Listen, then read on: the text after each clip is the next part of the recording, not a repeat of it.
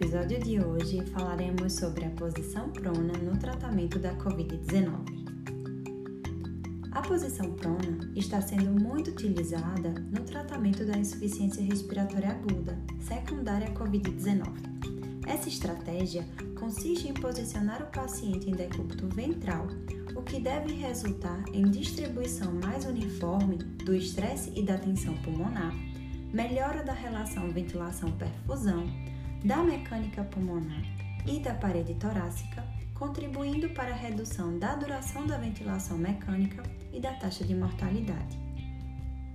A posição prona deve ser implementada precocemente, de preferência nas primeiras 24 horas, em pacientes que apresentem SDRA e alteração grave da troca gasosa, caracterizada por uma relação entre pressão parcial de oxigênio arterial, PaO2, e fração inspirada de oxigênio, FiO2, inferior a 150 mm de mercúrio.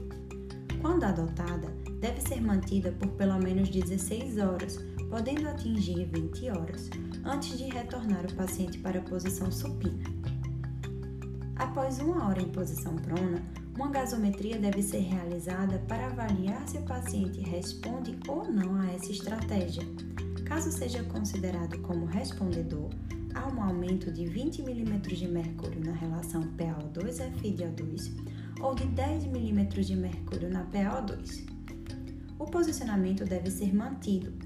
Devemos atentar que alguns pacientes são respondedores lentos, cerca de 20%, levando em torno de 6 horas para indicar resposta favorável à posição prona. Portanto, sugere-se que a avaliação seja repetida em 6 horas. Do contrário, retorna-se o paciente à posição supina.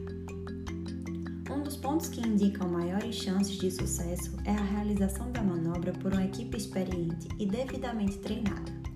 Antes de realizar a manobra, alguns cuidados devem ser observados, pausar dieta e abrir sonda nasoentérica duas horas antes do procedimento, providenciar colchões para apoio de tórax e pelve e, se possível, para face, punho e região anterior das pernas, aproximar carro de parada cardiorrespiratória, caixa de intubação e testar material de aspiração, realizar cuidados oculares e para a pele, revisar fixação dos dispositivos invasivos, curativos e biera artificial, pausar hemodiálise contínua caso em uso, pré-oxigenar com FiDO2 a 100% por 10 minutos, ajustar analgesia e avaliar a necessidade de bloqueio neuromuscular.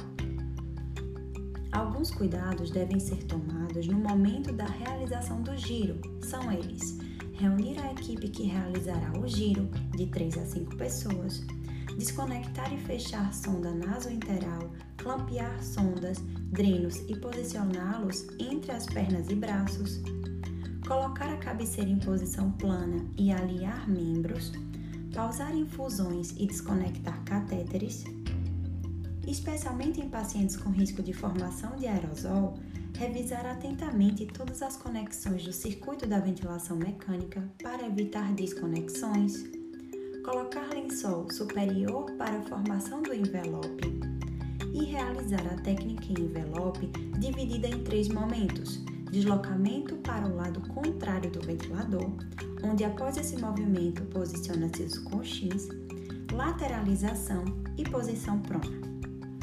Após o procedimento, deve-se checar se o posicionamento do tubo endotraqueal pela ausculta pulmonar e comissura labial além de confirmar a pressão do balonete do tubo.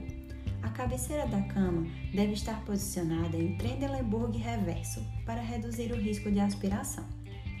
Os membros superiores devem ser colocados em posição de nadador, com alternância a cada duas horas, evitando a lesão do plexo braquial. Porém, em pacientes com Covid-19, o tempo para a troca de posição de nadador pode ser estendido já que os profissionais necessitam de paramentação e EPIs adequados e há risco de desconexão do circuito. Sugere-se então que a troca da posição de nadador seja realizada a cada 4 a 6 horas, conferindo sempre as conexões do circuito de ventilação mecânica. Atentar também para o risco aumentado de piora do edema e lesão da pele na face do paciente e os eletrodos do eletrocardiograma devem ser posicionados no dorso. O fisioterapeuta deve conferir todo o posicionamento do paciente para identificar desalinhamentos corporais e possíveis áreas de lesão de pele e osteomuscular, realizando as devidas correções. Até o presente momento, não existem evidências suficientes para recomendar o uso rotineiro da posição prona em pacientes em ventilação espontânea, seja em oxigenoterapia, cânula nasal de alto fluxo ou ventilação não invasiva. Então é isso, gente. Até semana que vem!